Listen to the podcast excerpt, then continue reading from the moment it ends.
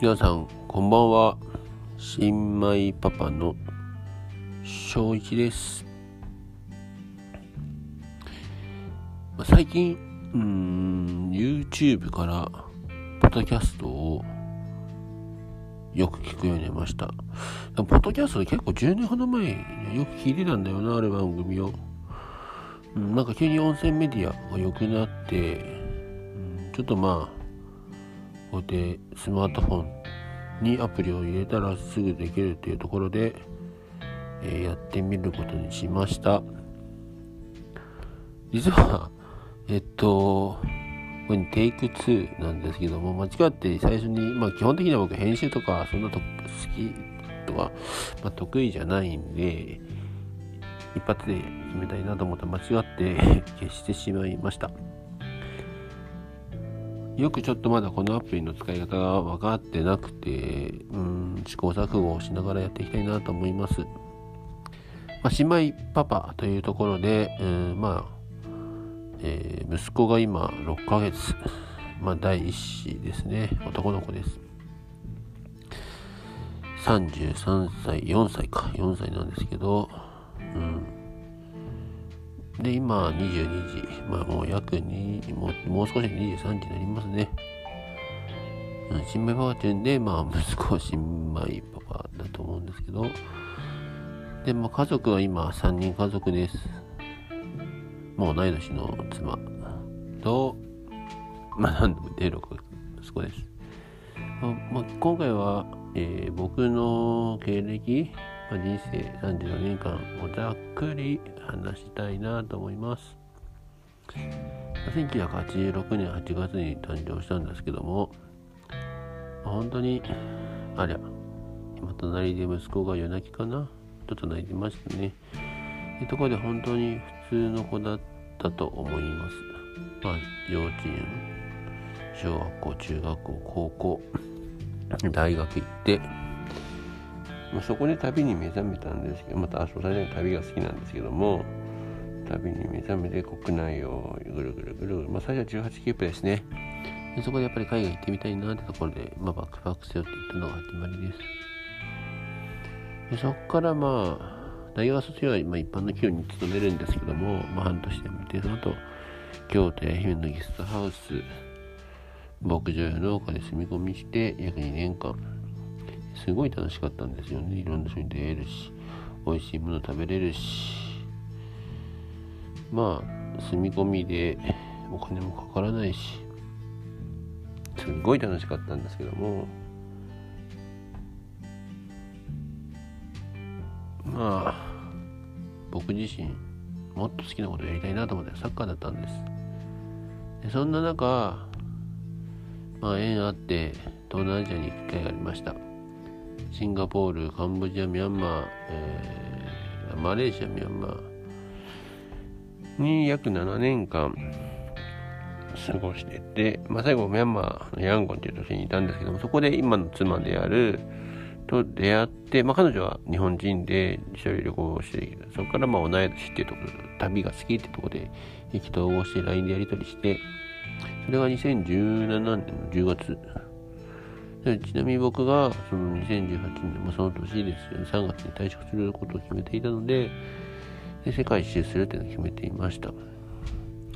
そしたら、まあ、妻、今です、まあ、当時彼女です友達、まあ、そんな話、まあ、LINE でね、日本人もそんなにいなかったんで、LINE でやり取りしてる時が一番楽しかったです。で、だってまあね、だって世界一周したいなって、あ、たら妻が、まあ、当時彼女、彼女になってたのかな。もういいよっていうことで一緒に旅に行くことになりました。そこから約、まあ、旅では2018年の6月ロシアから、まあ、ワールドカップに行ったんですよ。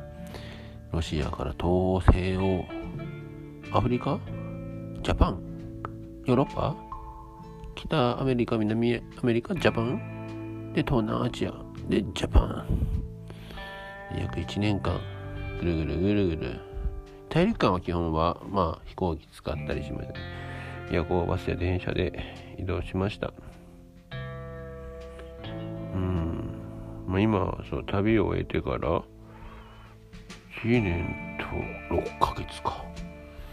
したけど、まあ、なんかすごい昔にやったような意味感じです。で僕自身が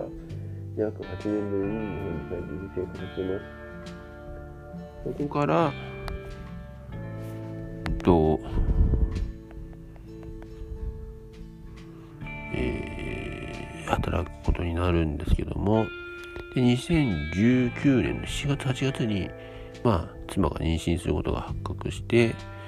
そこから2020年の、えー、3月9日に息子が誕生したということです。約 3100g かな。で今 6kg まあ約 7kg ぐらい。です。新米パパ。まさか自分がパパになっているなんて想像したいなともちろんあったけど想像できませんでした。いやまあ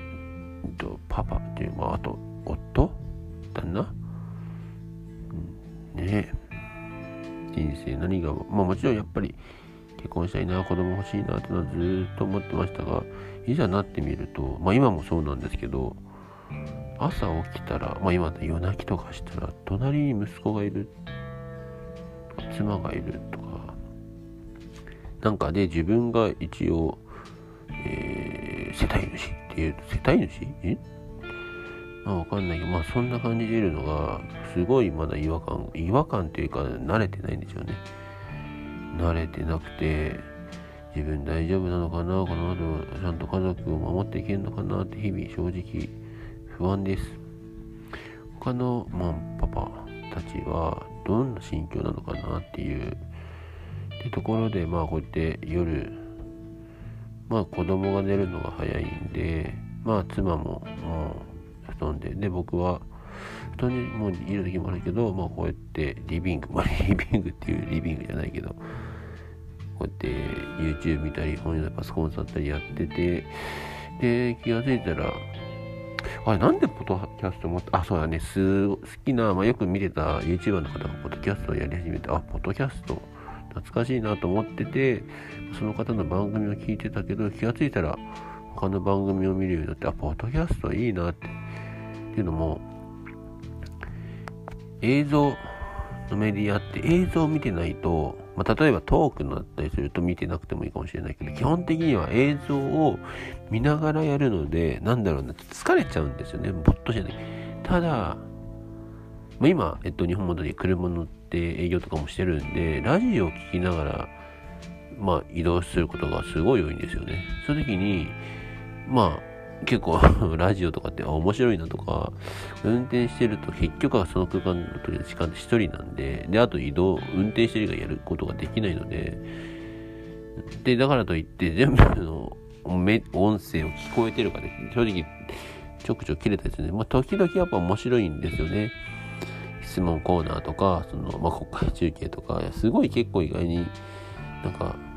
なんか、あとまあ想像が、やっぱりテレビとかそ YouTube とかってイメージしないと、イメージはそのままだからイメージすることないと思うんですけど、音声、まあラジオとかって、この人がどんな状況で言ってるのかとかっていうことを想像しながらけどすごい楽しいっていうかやっぱり想像力がなんかまたねできてくるっていうところでポッドキャストもう聞いてますね。うん。っていうところでまあ第1回目はこんな感じでゆるーくやってみました何話すかはまあその時その時で決めたいと思うんですけども家庭とかうん家族とかパパとか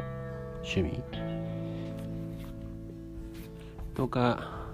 そんな感じでゆるーくやりたいと思います。ぜひぜひよかったら、ね、やるん、や、よかったら一人でも、に聞いていただけたらいいなと思うんで、って言いながら、効率はその求めないものにしていきたいと思うので、まあ、素の自分をお話しできたらと思います。では皆さんおやすみなさい。またね